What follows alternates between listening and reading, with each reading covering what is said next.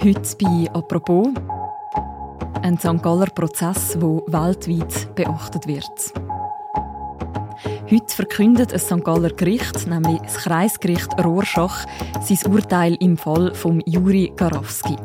Er ist Bürger von Weißrussland, wird in der Schweiz gerne Asyl bekommen und er soll für das Regime vom Diktator Alexander Lukaschenko mehrere Oppositionelle zum Verschwinden gebracht haben. Hier sind alle Menschen aufgelistet, die davon wussten und die daran beteiligt waren. Der Prozess gegen den Juri Karawski der wird international beachtet. Warum das so ist und was heute für ein Urteil könnte fallen, über das reden wir heute im Podcast «Apropos», im täglichen Podcast vom «Tagesanzeiger» und der Redaktion Tamedia. Mein Name ist Mirja Gabatuller und bei mir im Studio ist der Tagi Gerichtsreporter Thomas Hassler, der den Prozess begleitet hat und jetzt mit etwa 20 A4 Seiten vor sich auf dem Tisch mir gegenübersteht. Hallo Thomas. Hallo Mirja. Thomas, steigen wir im Jahr 1999, nämlich am 7. Mai, vor dem Haus von einem weißrussischen Politiker, Juri Sacharenko. Wer ist er und was passiert ihm an dem Tag? Ja, der Juri Sacharenko ist ehemaliger Innenminister von Belarus in den Jahren 94 und 95. Und er hat seinen Job verloren, weil er sich geweigert hat, oppositionelle Abgeordnete gewaltsam aus dem Parlament rauszuschmeißen und hat sich auch geweigert, äh, oppositionelle Demonstrationen in Minsk aufzulösen. Liebe Freunde, schwarze Raben kreisen über unserem Land. Deshalb ist gestern der Nationalkongress zusammengetreten zum Schutz der Verfassung gegen die Diktatur.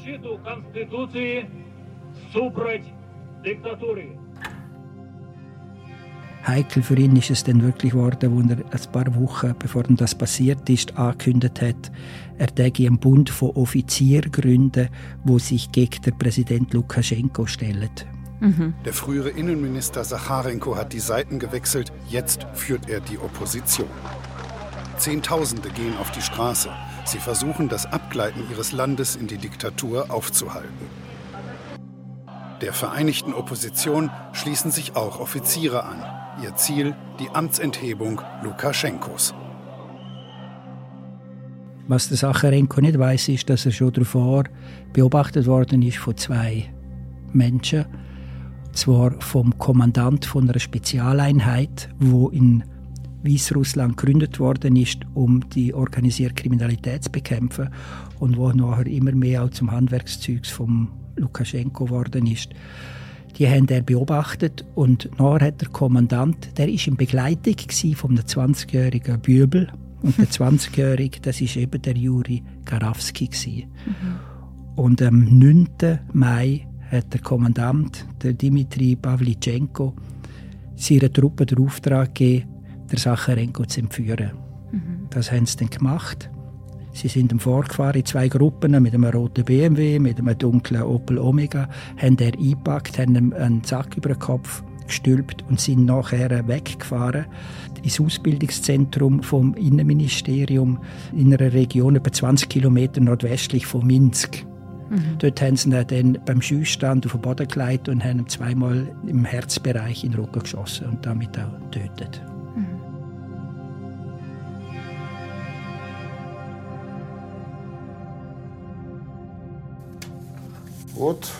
Auf diesem Bild hier, das ist der Militärstützpunkt in Begomel. Hier haben wir sie getötet. Das alles wissen wir aus Sicht von Juri Garawski. Er ist heute über 20 Jahre älter. Das Ganze ist 1999 passiert. 20 Jahre nach dem Vorfall hat nämlich der Garawski einem deutschen Sender ein Interview gegeben. Wir haben sie ausgezogen. Hier wurde ihre Kleidung verbrannt, nur ihre Schuhe wurden mit ihnen zusammen ins Grab geworfen und vergraben. Was hat er über den Tag erzählt? Er hat dort im Wesentlichen das erzählt, was ich jetzt gerade zusammengefasst habe. Er hat allerdings auch noch mehr erzählt, weil es ist ja nicht nur beim Verschwinden von dem ehemaligen Innenminister geblieben, sondern es sind zwei weitere Oppositionspolitiker dann im September verschwunden. Und von dem hat er natürlich auch erzählt. Das heißt, das Verschwinden von dem Oppositionspolitiker, von dem Juri Sacharenko, das ist kein Einzelfall. Nein, das ist kein Einzelfall. Der Grafski selber hat drei Fälle geschildert, wo Personen verschwunden sind. Neben dem ehemaligen Innenminister auch der Viktor Konchar, der ist stellvertretender Premierminister in Belarus, und vom Anatoly Krasowski, das ist ein guter Freund vom Konchar, im Übrigen Verleger und hat vor allem auch die Opposition finanziell unterstützt und ist natürlich da mit den Herrschenden auch ein Dorn im Auge gewesen. Und hat man von irgendjemandem später herausgefunden, was genau mit dem passiert ist? Also quasi aus objektiver Sicht? Nein, nein, die sind einfach halt wie es verschwinden lassen auch ist, die sind verschwunden und man hat über das Schicksal überhaupt nichts gewusst. Und mit diesen Aussagen von Juri Garawski hat man das erste Mal erfahren, aus ihrer Sicht natürlich, aus ihrer Optik, aus ihrer Schilderung, was mit diesen drei Oppositionspolitikern passiert ist. Aber wenn einem jungen Mann ein Befehl erteilt wird, dann bist du entweder ein Teil des Systems oder nicht. Das heißt, ich war mir bewusst, dass ich bis zum Ende mitmachen muss. Sobald ich stolpere, falle ich in das gleiche Loch wie Sacharenko. Я точно так же могу попасть в такую же просаку, как и Захаренко. Ich will darauf schauen, wie es zu dem gekommen ist, dass man später das alles erfahren hat aus Sicht von Juri Karowski. Was passiert mit ihm nach diesen Taten? Er ist, also wir sind jetzt im Jahr 1999, er ist in die Eliteeinheit im 98, ist etwa bis Ende 99, Anfang 2000 in dieser Eliteeinheit gewesen, ist nachher im Jahr 2000 eingesperrt worden. Er hat fünf Jahre kassiert wegen der Erpressung. Die Erpressung hat er begangen im Auftrag von seinem Chef, also von dem ehemaligen Kommandant, ist allerdings nach 2002 2002, 2003 ist nicht ganz klar wieder entlohnt worden aus dem Gefängnis wegen guter Führung. Hat nachher in einer Baufirma geschafft, hat in einer Umzugsfirma geschafft und zum nächsten speziellen Ereignis ist es im 2008 gekommen, Dort ist er in einen Autounfall im Straßenverkehr verwickelt gewesen.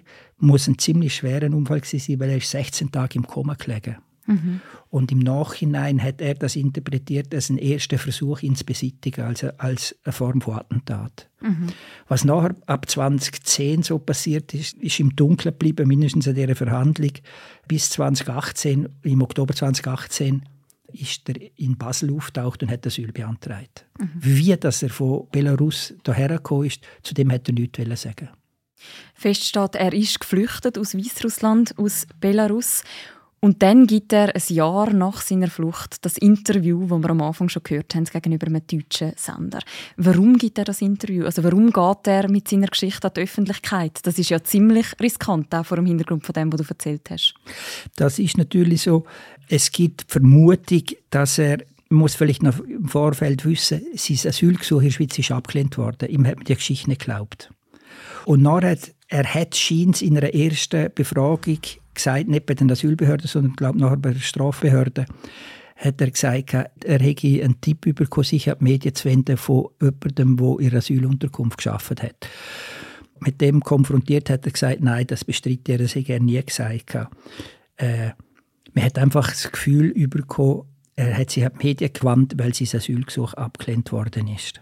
Mhm. Und Angst vor einer Abschiebung hatte. Er selber sagt, nein, er hätte die Wahrheit ans Licht bringen das sind zwei verschiedene Aussagen, die sich gegenüberstehen. Was man kann sagen, das Interview das hat für den Juri Garowski recht klare Folgen. Was passiert nach dem Interview? Es gibt in Genf eine Nichtregierungsorganisation, die heißt Trial International.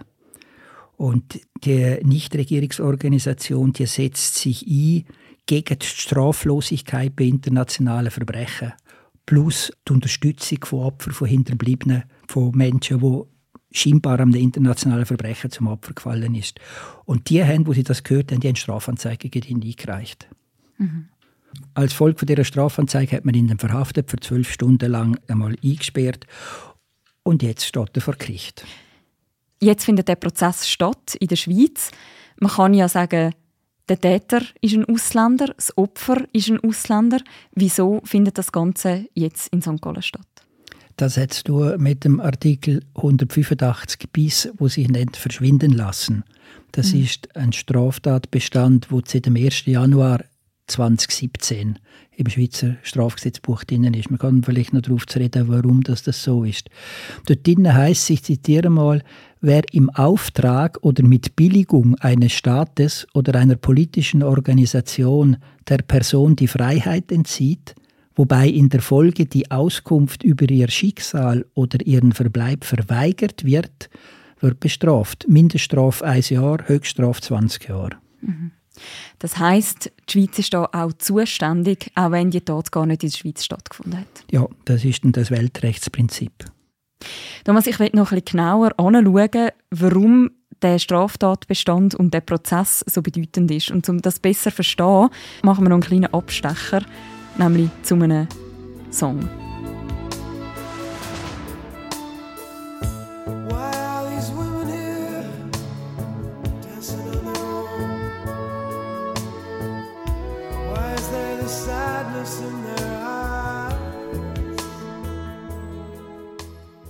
Was ist das für ein Song, den wir hier hören? Die älteren Herrschaften wissen das noch. Das ist ein Song vom Sting, der 1987 rausgekommen ist. Es ist ein Protestsong gegen das Verschwinden von Menschen.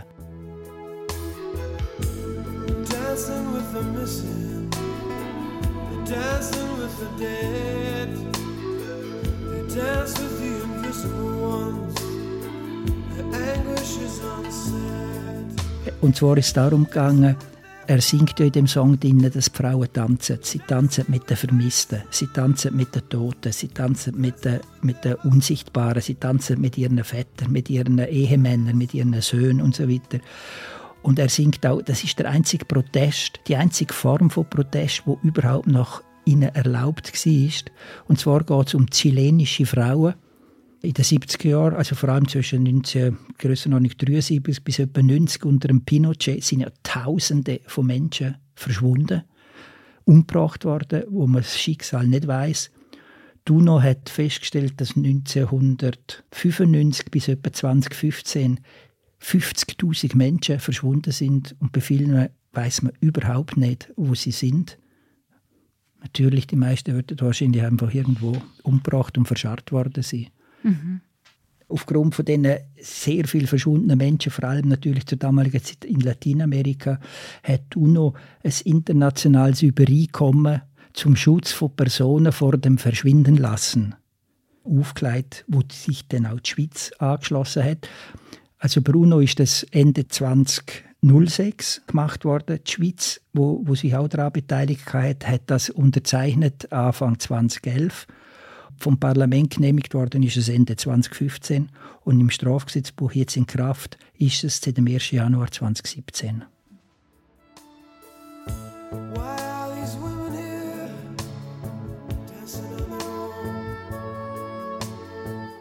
Jetzt reden wir ja vor Gericht von verschwinden lassen. Was hat also der Song jetzt zu mit dem aktuellen Prozess in St. Gallen? Der hat natürlich insofern eigentlich sehr viel damit zu tun, weil im Gerichtssaal in St. Gallen hocken zwei Frauen, Töchter von, denen zwei, von zwei von diesen Oppositionspolitikern, die verschwunden sind und die natürlich sehr gerne würden wissen, was ist wirklich passiert mit ihren Vätern.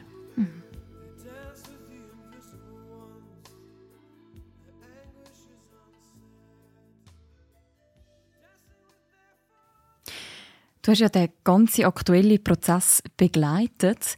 Wie hat denn das Gericht auf den Juri Garowski reagiert und auf seine Aussagen? Ja, es ist, es ist sehr schwierig. Man muss sich vor Augen halten, das ist ein absolut einmaliger Prozess, eigentlich nicht nur für die Schweiz, sondern auch europaweit. Und es ist das Kreisgericht in Rorschach dafür zuständig, wo aus drei Männern besteht aus einem Profirichter, aus dem Präsidenten von dort und zwei Laienrichter. Der eine ist Apotheker, der andere ist Kantonspolizist und die müssen sich eigentlich mit einem politisch hochbrisanten Thema, wo juristisch auch eigentlich sehr umstritten ist, sich umschlagen und, und, und eine Lösung finden. Also man müsste sich eigentlich grundsätzlich fragen, ob, ob Prozess von dieser Bedeutung nicht einfach das Bundesstrafgericht auf Bellinzona gehört. Das wäre mal eine Frage, die man sich stellen müsste, respektive eigentlich die Frage beantworten. Ich hatte den Eindruck, dass das Gericht, vor allem der Gerichtspräsident, die anderen beiden haben Kanton gesagt, dass der Gerichtspräsident äh, sehr, sehr skeptisch eingestellt war. Er hat zum Teil nach meiner Einschätzung Suggestivfragen gestellt. Er hat zum Teil Wertungen abgegeben, die er als Statement abgegeben hat und nicht in Frageform gekleidet, was ich, ich persönlich sehr heikel gefunden habe. Es ist schwierig fürs Gericht, weil es gibt keinen Beweis für das, wo, wo der Garawski erzählt. Äh, letztlich glaub, kann man ihm glauben oder man kann ihm nicht glauben es gibt keinen Beweis. Er hat zum Teil widersprüchliche Aussagen gemacht, wo man dann probiert zu argumentieren, ja, beim Asylgesuch hätte er vielleicht ein bisschen übertrieben, um, um Dramatik nach zum, oder die Notwendigkeit, dass er Asyl überkommt, quasi zu verstärken. Und jetzt, was er im Rahmen von Strafuntersuchung gesagt hat, ist ein bisschen weniger, spürlich weniger dramatisch, aber wegen dem nicht falsch. Und auch die Staatsanwaltschaft oder die Verteidigerin, die ein hervorragendes Plädoyer gehalten hat, sagt, der Kern von dem, was er erzählt, ist immer gleich geblieben. Die Widersprüche gehen sich eigentlich nur irgendwelchen Nebensächlichkeiten, die eigentlich nicht so wahnsinnig relevant sein können.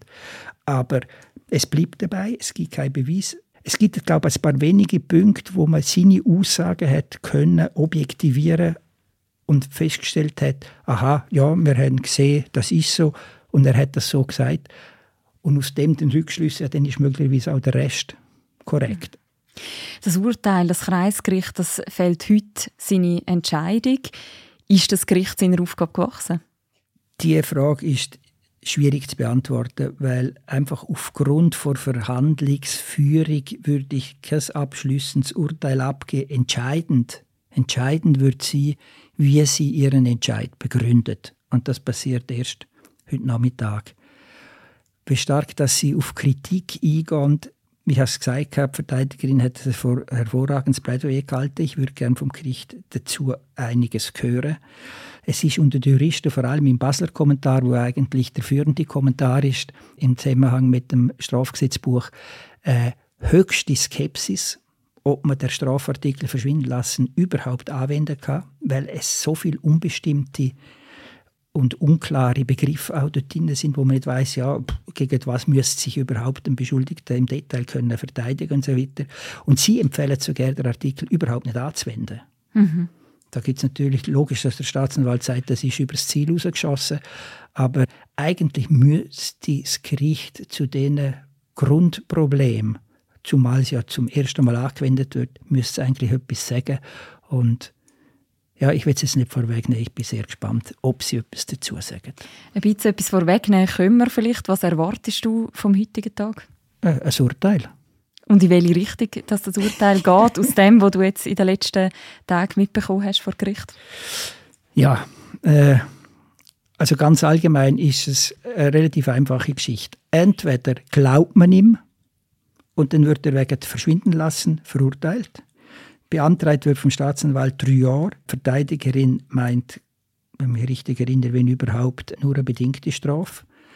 Das ist die eine Möglichkeit. Es gibt eine zweite Möglichkeit, ohne das jetzt auszuweiten, weil sonst hocken wir da oder sitzen wir da in einer halben Stunde immer noch. Es ist auch möglich, dass das Gericht ihm glaubt und ihn trotzdem freispricht, weil sie sagt, das Delikt ist verjährt. Mhm. Warum das, das verjährt ist, dort fängt es an, extrem kompliziert zu hören. Die zweite Möglichkeit ist, dass sie sagen, wir glauben ihm die Geschichte nicht und ihn freisprechen, weil es keine Rolle spielt, weil es verjährt ist. Oder sie sagen, wir glauben ihm die Geschichte nicht, aber wir verurteilen ihn, aber nicht wegen Verschwinden lassen, sondern wegen Irreführung der Rechtspflege. Mhm. Er hat der Justiz irgendeine Geschichte erzählt, wo kein Mensch glaubt, also das Gericht nicht glaubt. Und damit hat er den ganzen Aufwand verursacht und hat wirklich die Justizbehörde irregeführt. Und das könnte zu einer Verurteilung führen. Beantragt ist vom Staatsanwalt neun Monate. Mhm. Also im Grunde genommen ist es ist alles offen. Es ist alles offen, sagst du. Kann man aber heute schon sagen, was das für eine Bedeutung wird haben, das Urteil? Also es ist natürlich wichtig, weil es gibt in der Schweiz kein Urteil. Es wird zum ersten Mal der 185er bis angewendet. Es ist Irrtum vorbehalten, auch in Europa bisher kein Urteil gegeben, weil ich meine, man muss sich vorstellen, wo sind die Leute, die die Leute zum Verschwinden gebracht haben? Wer steht da und sagt, hey, ich bin der, wo der umgebracht hat, ich bin der, wo der entführt hat? Also man, man weiß höchstens, dass Menschen verschwunden sind oder man weiß vielleicht in welchem Auftrag, dass das erfolgt ist. Aber man hat keine Handhabe, weil sich niemand stellt. Und von dort her ist einfach der Fall schon absolut einmalig, dass sich der Garowski gemolden hat und die Geschichte erzählt. Und von dort her ist es wichtig, weil es etwas Einmaliges ist und weil es dann je nachdem, wie es rauskommt, auch zeigt, dass das Weltgerichtsfall, das ist ja die Idee eigentlich dahinter.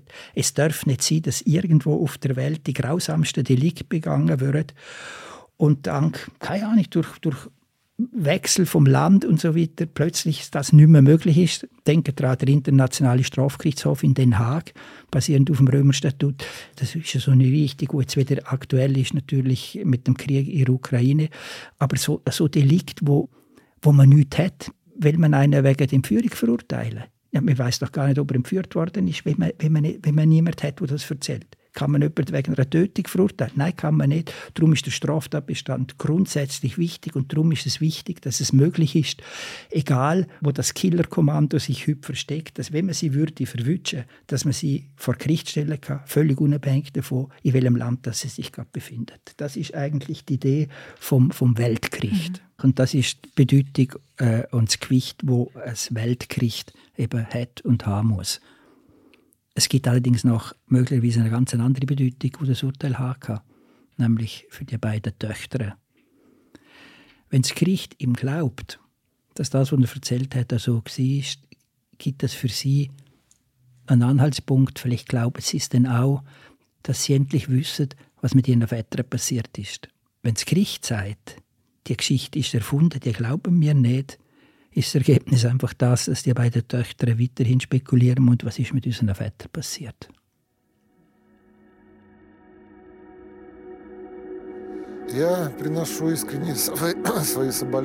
Ich spreche Ihnen mein aufrichtiges Beileid aus.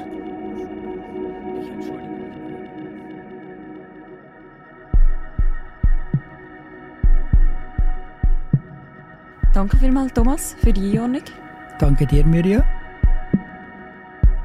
Wer mehr zum Urteil lesen will, das heute rauskommt, man kann das natürlich heute am frühen Abend auch bei uns auf der Webseite und in der App lesen, wie entschieden worden ist in dem Fall. Und auch die Hintergründe von dem Fall kann man nochmal nachlesen. Wir verlinken noch die passenden Beiträge im Beschreibung zu dieser Episode. Und das war die heutige Folge von unserem Podcast «Apropos». Die nächste Folge von uns, die hören ihr morgen wieder. Bis dann, macht's gut. Ciao miteinander.